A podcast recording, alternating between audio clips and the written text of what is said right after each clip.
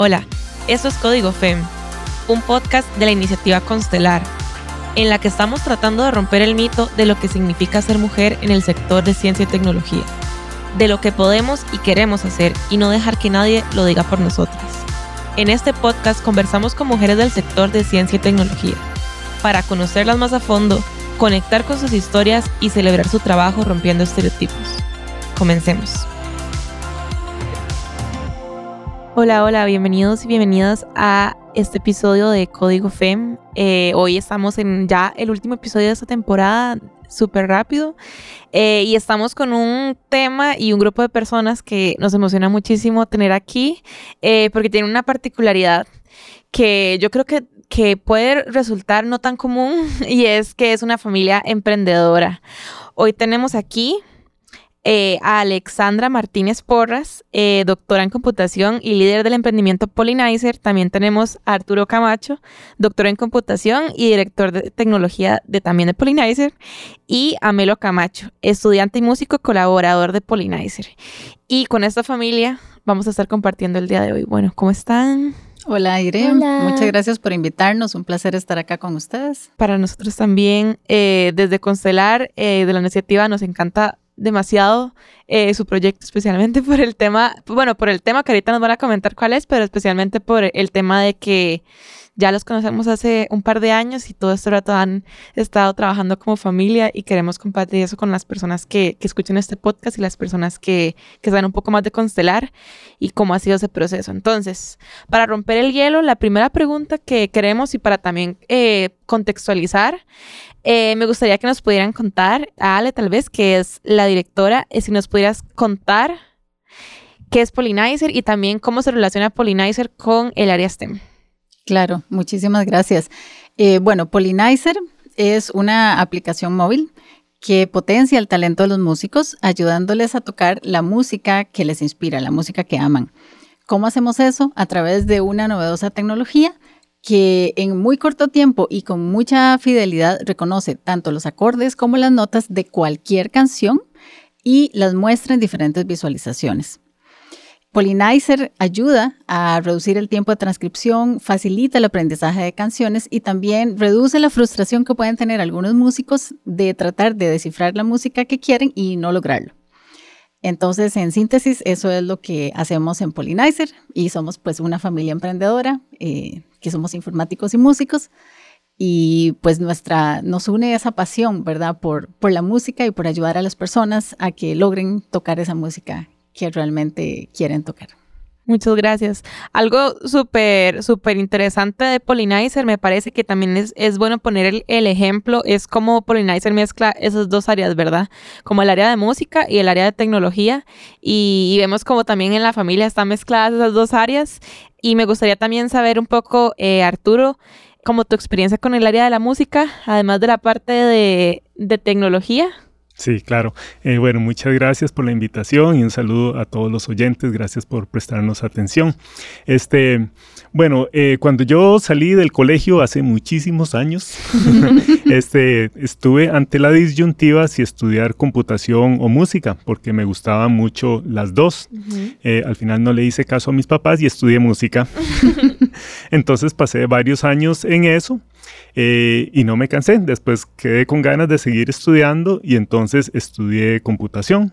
Y entonces por eso surgió posteriormente pues el deseo natural de, combinar las dos disciplinas eh, y, y de ahí surgió la idea pues de crear una herramienta tecnológica que asistiera a los músicos en esa tarea tan difícil que es transcribir música. Súper interesante, porque entonces yo siento que incluso hacerles la pregunta de dónde viene ese deseo de emprender, siento que en el caso de ustedes, hasta como que yo siento que se responde eso a la verdad, porque conviviendo en un entorno donde, bueno, ya Arturo nos mencionaba que está en estas dos áreas, y siento que también esa necesidad que vieron, que es que Polynizer satisface, es una necesidad que han vivido. El tema de, de poder tener como acceso como a los acordes y demás es algo que es una necesidad que personal, ¿verdad? ¿Cómo lo han visto?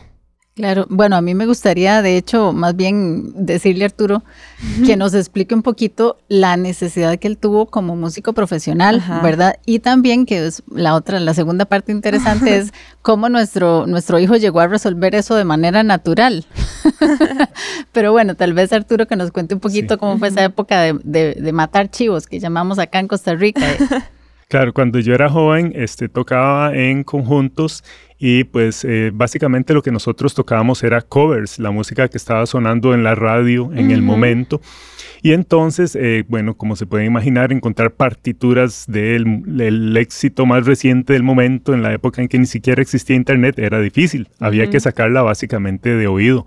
Y había canciones que era muy, muy fácil sacar canciones muy simples, pero de vez en cuando se topaba uno con algunas que eran súper complejas y que le tomaba uno bastante, yo diría que varios días de trabajo, pues tenerla así como, como debe ser. Entonces, eh, pues sí, ante esa necesidad fue que, surgió la idea de, crear este tipo de tecnologías. Fue algo muy real eh, que yo viví, ¿verdad? Y que sé que muchos otros músicos lo vivían, porque pues, para todos nosotros era difícil, pues, eh, sacar las canciones. Sí, me puedo imaginar. Y la otra pregunta, supongo, ah, creo que sé por dónde, bueno, algo muy curioso. es que, bueno, Polynizer tiene una historia muy antigua, tan antigua como yo. Pero digamos que un, paso muy importante fue cuando estaba haciendo mi tesis doctoral, en donde pasaba pensando en música, en ondas sonoras todo el tiempo para ver cómo trataba de descifrarlas. Y justamente en ese momento fue cuando nació nuestro hijo Melo.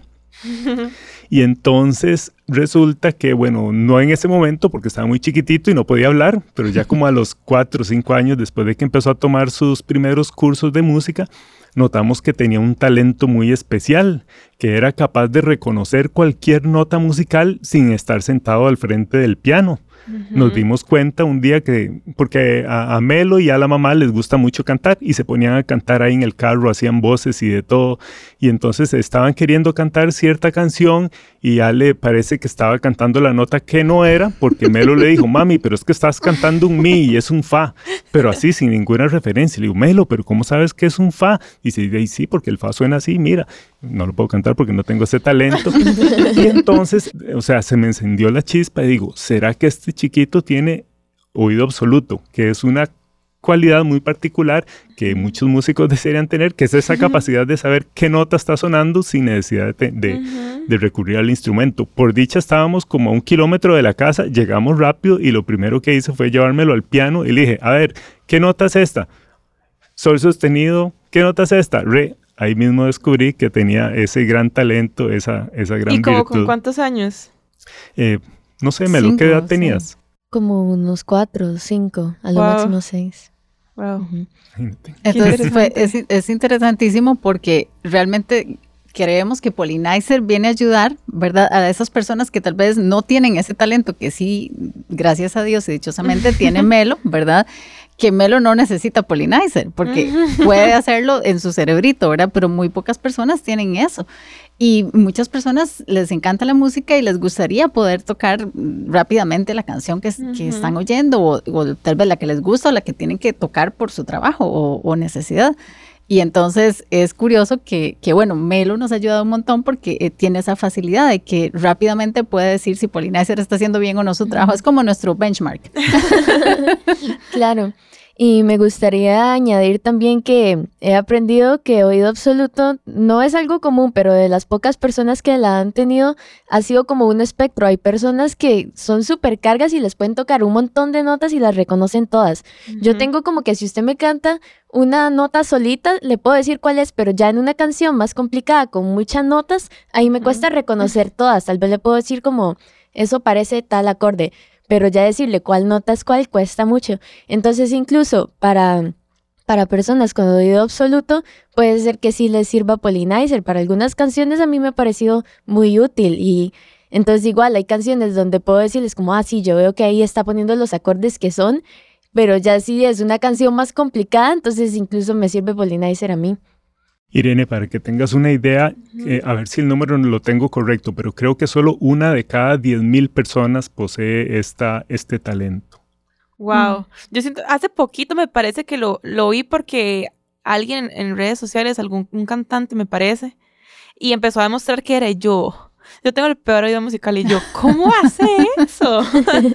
Porque es como, es como, como un Shazam, pero de notas, ¿verdad? Es como identifica y sabe cuál es. Y yo, pero ya, ya vienen con eso incorporado. Qué interesante que de, de dónde nace entonces esta idea, porque es una idea de acercarle esa capacidad que tienen una persona en, ¿en cuántas? Una en 10 mil. Ajá, a más personas a través de Pollinizer. Entonces, es, me siento que, que también la historia de cómo nace es demasiado alineada a la familia, ¿verdad? Como no, no veo el nacimiento así casi que con la familia y conforme me lo crece también va creciendo Pollinizer. Entonces, eh, me parece súper, súper dulce y también eh, muy característico de su emprendimiento.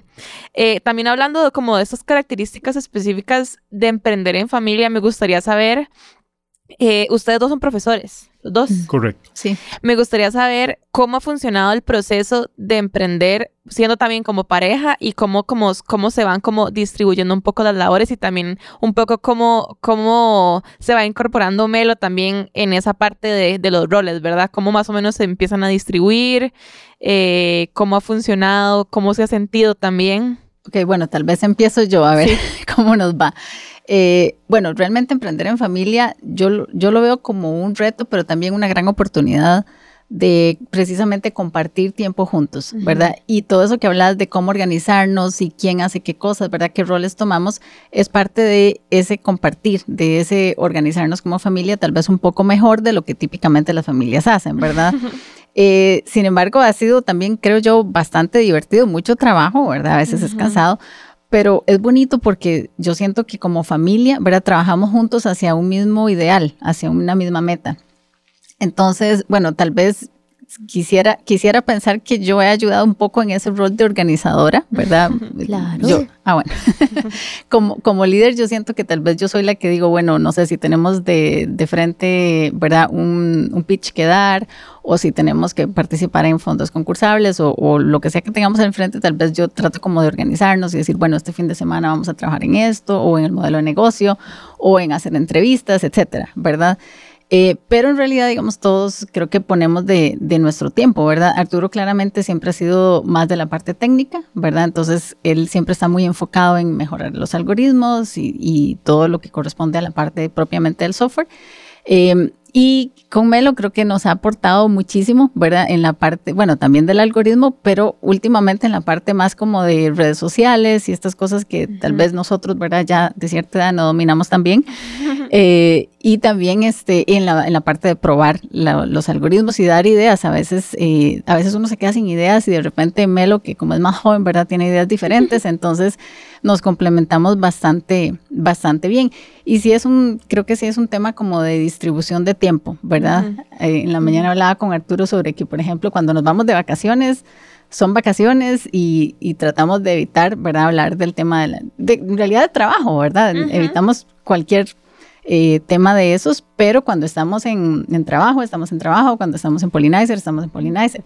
Entonces sí, como que tratamos de distribuir bien el tiempo, digamos, en nuestras múltiples actividades. También a veces soy mamá y le estoy ayudando a Melo en algo del colegio, ¿verdad? Entonces yo siento que uno tiene que ser muy organizado. Uh -huh. eh, pero sí, sí se logra, ¿verdad? A veces sacrificando algunas cosillas, pero, pero bueno, sí se logra, no sé. Claro, y hasta si estamos así trabajando en el emprendimiento, igual como es en familia, hasta se siente que ese es tiempo compartido en familia. Uh -huh. El trabajo es mil veces más divertido cuando uno está trabajando con la familia y claro, es una experiencia muy distinta de si usted estuviera trabajando con personas que no conoce y puede llegar a conocerlos. Incluso así ha sido cuando estamos en sesiones de Constelar, que hemos conocido a muchas emprendedoras maravillosas y conocer sus historias y todo.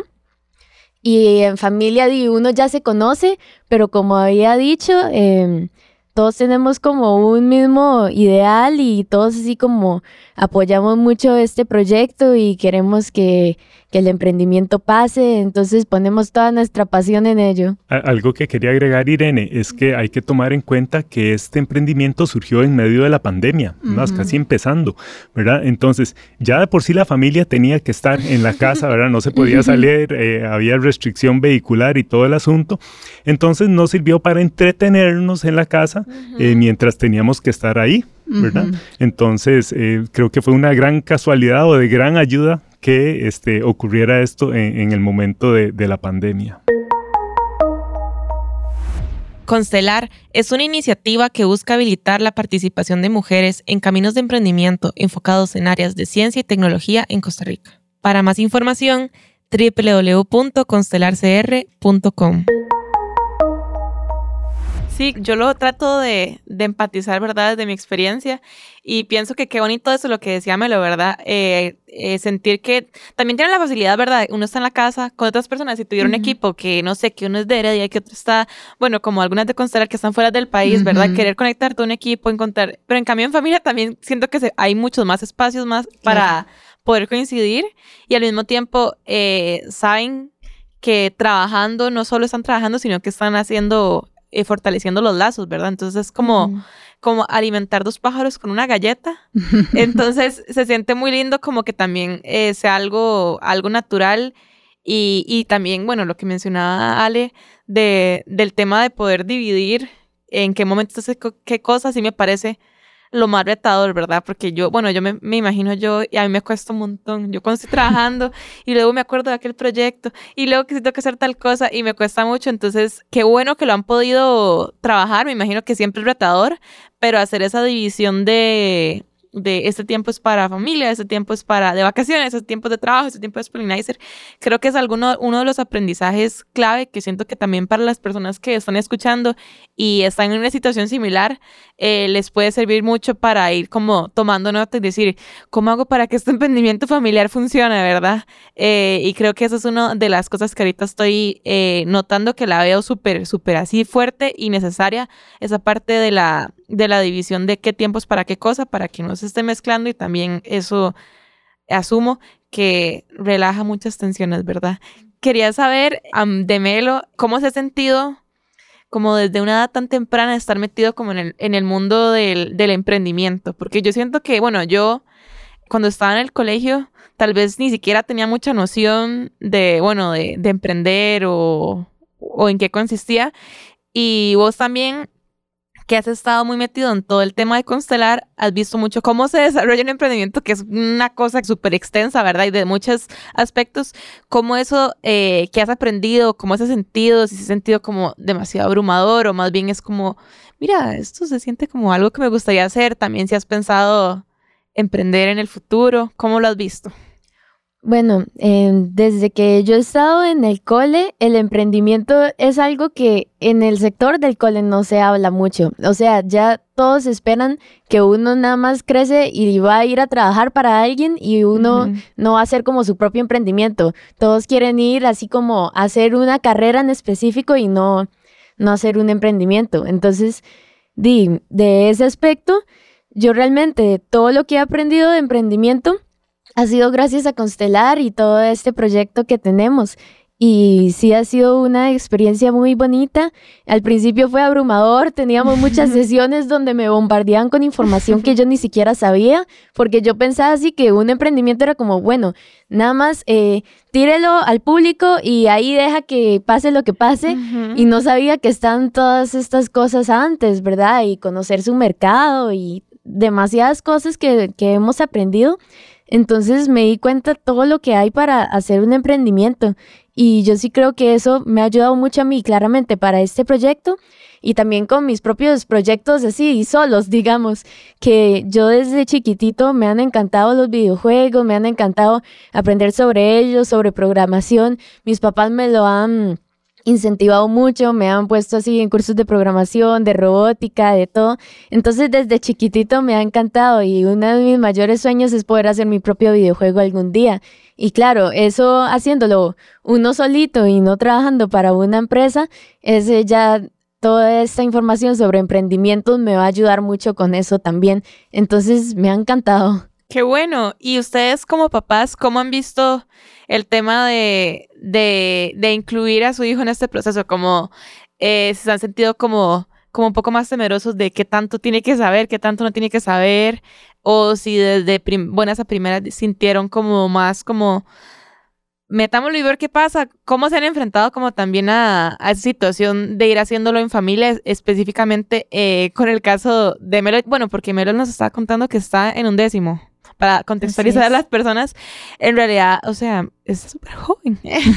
como también muchas de las emprendedoras con las que hemos hablado, eh, todas ya están terminando la universidad más que todo. Entonces también, ¿cómo ha sido para ustedes como padres el, el incluirlo en este proceso de emprender? Bueno, tal vez empiezo yo yo siento que, vamos a ver, cada, cada familia tendrá sus dinámicas, ¿no? Pero en el caso nuestro, eh, primero el contexto de la pandemia, ¿verdad? Que estábamos todos encerrados en la casa y que más bien uno estaba deseando buscar qué poner a hacer a los, a los hijos, ¿no? Porque era como demasiado tiempo encerrado y todo el mundo aburrido o, a punto de desesperarse, ¿verdad? Entonces, el incluir a Melo fue una forma como de ponernos a pensar en otra cosa, ¿verdad? Y también digamos, diferente a simplemente, no sé, sentarse a ver tele, ¿verdad? Que es algo que se pasa en familia, pero tal vez no hay una, no hay algo productivo de ver tele, ¿verdad? Entonces, para mí fue tanto una forma como de, vamos a ver, como de descargarnos un poquito de la tensión pandémica, ¿verdad? Eh, como una distracción casi, ¿verdad? Aunque era mucho trabajo, pero, pero era como una distracción. Eh, pero también yo siento que eh, fue parte de un proceso de crecimiento y madurez en, Melo, porque al principio efectivamente, y creo que nunca presionamos, ¿verdad? O sea, si, si lo invitamos a, ¿querés? ¿Te parece interesante que lo hagamos juntos? Y siempre decía que sí, pero no sabíamos realmente qué tanto iba a poder, digamos, aportar en cuanto a tiempo y contribución. Eh, pero sí fue un proceso, creo, de, de crecimiento y también de, de ser nosotros como papás flexibles, en cuanto a que hay momentos en los que Melo está en exámenes y, no puede trabajar. De hecho, nosotros le decimos su prioridad es el colegio, es el estudio, siempre, obviamente. Eh, entonces, si tenemos que trabajar en un fin de semana en algo y, Melo tiene exámenes, pues la prioridad es prepararse para los exámenes. Eso lo, tenemos muy claro. Eh, pero si hay momentos en los que está libre o si tiene que decidir, también, digamos, él respeta su tiempo de, bueno, este fin de semana estoy con los amigos, perfecto. Pero si hay momentos en los que puede contribuir y puede apoyar, eh, pues esos momentos, digamos, se, se utilizan este, apropiadamente. Y, y, yo siento que es, es más como tener el apoyo, ¿verdad? De, de lo que uno necesite cuando sea conveniente. Por ejemplo, a veces cosas tan simples como, ay, ocupamos publicar en redes sociales una imagen con el filtro amarillo que nos dijo la diseñadora. Créame que el único que sabe hacerlo es Melo. O sea, ni Arturo ni yo sabemos cómo hacer eso de los filtros de las imágenes.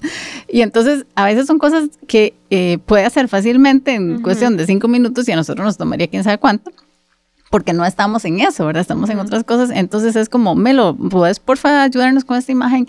Y, y, ya, ¿verdad? Es como, como ese sentir que puedes contar con el apoyo de la persona, ¿verdad? Igual Arturo, que en cualquier momento yo le digo, mira, ¿qué te parece como escribimos la propuesta de valor? ¿Qué te parece como está escrito tal cosa? ¿O qué te parece este presupuesto? Entonces, es eso, ¿verdad? Es como saber que contamos con Melo y que tiene sus prioridades, eh, pero que es un proceso en el que hemos evolucionado también como familia, ¿verdad? Y creo, yo sí creo que realmente a los jóvenes debería enseñárseles este asunto del emprendimiento, porque a futuro no sabemos cuáles van a ser las profesiones de futuro, no sabemos si realmente eh, van a haber suficientes trabajos en las empresas y, realmente muchos países que han evolucionado, digamos, fuertemente económicamente, es producto de la innovación y de, digamos, un fomento a los emprendimientos. Entonces, creo que los jóvenes deberían tenerlo como una opción y debería hasta enseñárseles, ¿verdad? Entonces yo sí creo que ha sido bastante, bastante útil, digamos, esa formación que ha tenido Melo. Y ojalá en algún momento les sea provecho. Claro. Sí, em, eh, de hecho, esa, es una de las preguntas que quería hacerle, entonces se, la paso a Arturo. ¿Cómo ven ese, ese valor de empezar como a hablarles de emprendimiento a, a personas jóvenes? En el caso de ustedes fue con Melo, pero ¿cuál es el valor que le ven? En tu caso, ¿cómo lo ves, Arturo? Bueno, ese tipo de cosas yo creo que las responde mejor Ale. Pero algo que quería agregar a la anterior era que en realidad eh, la colaboración de Melo se dio de forma muy natural. Eh, porque como él desde pequeño recibió cursos de música y tiene un talento increíble para la música, él nos ayudó montones en la parte técnica. Eh, cuando yo estaba, digamos, escribiendo los algoritmos, muy a menudo necesité eh, qué sé yo, escribir un algoritmo o de alguna manera tener la forma óptima de digitar los acordes para piano en, cierta canción y sentarme yo a hacerlo, eh, me iba a tomar mucho tiempo, eran tablas gigantescas y entonces yo le, le dije a él, mira, tú sabes cómo tocar el piano, sabes qué forma se pueden poner los dedos, qué forma no, por favor digítame todos estos acordes para el piano en todas las tonalidades. Y Melo creó tablas gigantescas de las formas en que se pueden digitar eh, los acordes y eso fue de una ayuda, pero enorme. Eso me hubiera tomado a mí muchísimo tiempo. Entonces, ¿qué tal si redirijo, tu pregunta más bien a Ale? Porque yo, así como que pensar, filosofar mucho acerca de, cómo los jóvenes pueden hacer eso, lo hace mejor Ale. Pero puedo más bien lanzar una diferente porque también se, nos está, se nos está acabando el tiempo, pero creo que esta, esta podría ser más más manejable, no tan filosófica. si alguna persona que está escuchando este podcast es miembro de una familia que está queriendo emprender, ¿cuál sería una recomendación que por experiencia propia eh, crees que le podrías dar? O no solo una recomendación, tal vez un mensaje, eh, una, una frase que vos podrías eh, usar como de aliento para una, familia que le gustaría emprender o le gustaría empezar a emprender en familia como, como es el caso de ustedes. Ajá. Bueno, yo siento que ya de por sí, de forma natural, eh, las familias tienen cierta afinidad. Yo vengo de una familia en donde, donde la mitad eran mecánicos y la mitad éramos informáticos. Ok, entonces yo me apunté al lado informático, aunque la mayoría eran mecánicos. Es algo que surge naturalmente y entonces el llegar y asociarse entre personas que de por sí tienen un talento similar eh, e independizarse es algo muy bueno. De hecho, es algo que yo viví en mi familia. Mi papá fundó un taller mecánico desde, desde que era muy joven y ahí se le unieron otros hermanos y hermanos míos y bueno, ellos tuvieron ese taller por montones de años y, fue muy exitoso y bueno, se puede decir que eso fue lo que le dio de comer, lo que hizo que la familia surgiera adelante. Entonces es algo que yo pienso que, que las familias deberían hacer. Si tienen varios que tienen los mismos talentos y pueden hacer su, su propio negocio, pues que se dejen de rencillas, que se dejen de resentimientos y que lo hagan, que se unan y, y pues que trabajen para sí mismos y, y saquen adelante sus proyectos, me parece a mí. Muchas gracias. Melo, la misma pregunta. Si tuvieras que decirle algo a, una familia que quisiera emprender, eh, ¿cuál sería tu recomendación o podrías contarles un resumen de cómo se ha sentido para vos estar en una familia emprendedora? Claro, eh, igual como estaba diciendo mi padre, lo más importante es que se apoyen, aprovechen que son familia y que ojalá sean muy unidos para que entonces se puedan apoyar en este proyecto y va a ser así más fácil cumplirlo. Y sí, mi experiencia con mi familia, gracias a Dios ellos me han podido apoyar mucho en todas las cosas que me han gustado, porque me he ido mucho por la informática, me he ido mucho por la música, así como casi los dos por igual. Y realmente sin mis papás no tendría como tanta iniciativa para que me apasione tanto la música, con mi papá siendo músico y yo digo que él fue mi primer profe de piano, él fue el que me enseñó todo y me enseñó así como teoría de música antes que supiera que era teoría de música y así. y también mi mamá que está en muchas cosas de música, pero ella se rehúsa a decirlo. e igual los dos profes de informáticos queda súper bien. Entonces, más bien con todo ese apoyo que me han dado, he podido fomentar esas dos partes un montón y entonces ya en el emprendimiento eso se les retribuye, se les ha se les ha devuelto porque entonces ahora les puedo ayudar a ellos. Entonces, eh. sí, les diría que, que se apoyen mucho, siempre así como si ustedes son los padres, apoyen lo que quieran hacer sus hijos. Puede ser que, que les pase eso, que después los necesiten para un emprendimiento así, y si no, nada más porque ellos se lo van a agradecer mucho y van a ser realmente felices. Muchas gracias, Melo, qué inspirador. Gracias. Eh, vos, Ale, también para cerrar, eh, ¿vos qué podrías decirnos? ¿Qué podría decir que no hayan dicho ya? te, dejé, la más difícil. Sí, sí, sí, sí. Eh, bueno, yo, yo creo que si una familia tiene realmente la iniciativa de emprender, creo que deben intentarlo. O sea, creo que uno no se debe quedar con la duda de, me habría salido, esto hubiera funcionado. No, hay que echarse al agua. Y muchas veces, más de lo que uno piensa, las cosas resultan bien. Eh, pues no significa que no hayan obstáculos en el camino. Eh, a veces las cosas se vuelven complicadas y a veces no salen como uno quiere, pero yo creo que hay que ser perseverantes y, y si uno lo disfruta, si es algo en lo que uno cree y una causa por la que uno considera que vale la pena, hay que intentarlo y seguirlo intentando cuantas veces sea necesario. Creo que es algo que te une como familia. Muchísimas gracias. Bueno, ya ahorita se nos acabó el tiempo y yo quiero agradecerle a los tres por estar aquí hoy, por compartir lo que compartieron, ¿verdad? Por hablar desde, desde su experiencia propia. También a Melo, gracias por sus, sus, palabras que dijo ahora al final, me llegaron mucho y me parece un mensaje súper importante para las personas que estén escuchando. Y gracias también por el emprendimiento que tienen, por darles esas herramientas a las personas que lo necesitan. Y gracias por estar aquí. Muchísimas gracias a vos. Y bueno, ya para cerrar, eh, este fue eh, un episodio de Código Fe. Muchas gracias a las personas que nos están escuchando y espero que nos veamos pronto. Esto fue Código Fe y llegó a ustedes gracias al apoyo de Fundación Cruza, promotora costarricense de innovación e investigación, Impact Hub San José y Sistema Banca para el Desarrollo.